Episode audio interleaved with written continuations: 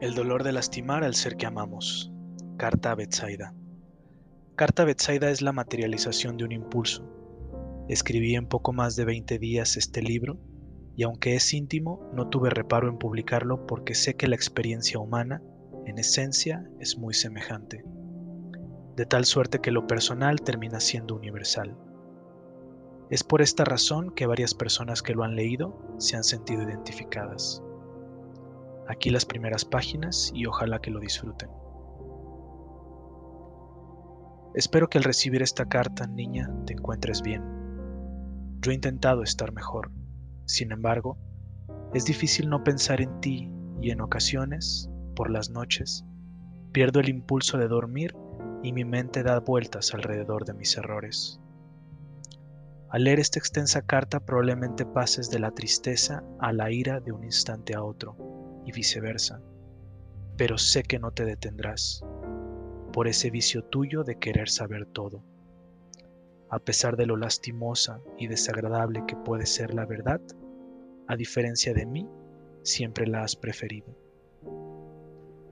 Yo que en algún momento fui el protagonista de tus sueños e ilusiones, yo que dormí sobre tu pecho y en tu regazo, pasé a ser la razón de tu llanto y decepciones.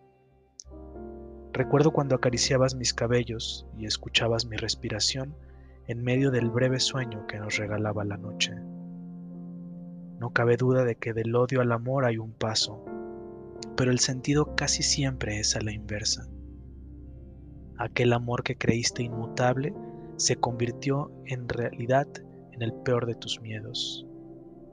Te despojé por un tiempo de tu sonrisa y el brillo de tus ojos ha sufrido cambios. La tormenta de lágrimas hizo estragos.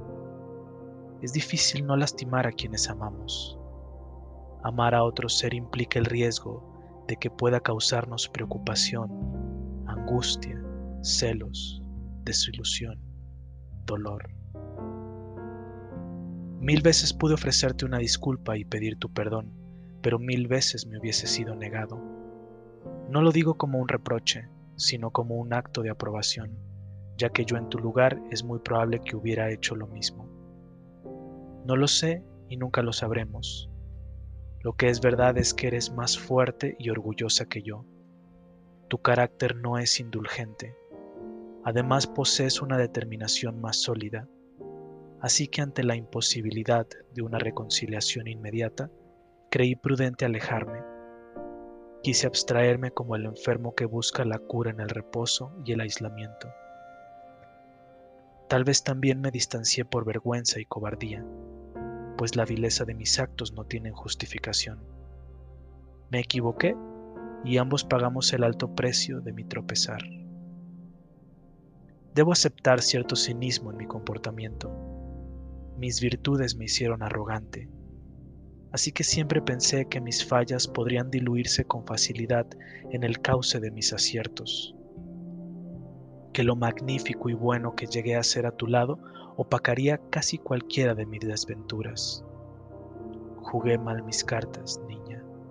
Consideré que tenía el control de ciertas cosas, que algunas de mis acciones pertenecían a una vida paralela que nunca te sería revelada, que nuestro porvenir sería tan dichoso que del pasado solo sería necesario recordar momentos igualmente gloriosos y que lo despreciable de mi conducta acabaría por ser como un vago sueño o una insensata pesadilla. Te lo digo con sinceridad. Lo que hice no significó nada para mí. Fue un momento en el que también me engañé a mí mismo. Juzgué como algo pasajero lo que acontecía, una mera experiencia una mentira en un mundo de mentiras. Jamás dimensioné las consecuencias. Sobre los detalles de ese episodio, prefiero omitirlos. Me repugnan. Metí a una serpiente en nuestro hogar y engulló todo lo que encontró a su paso.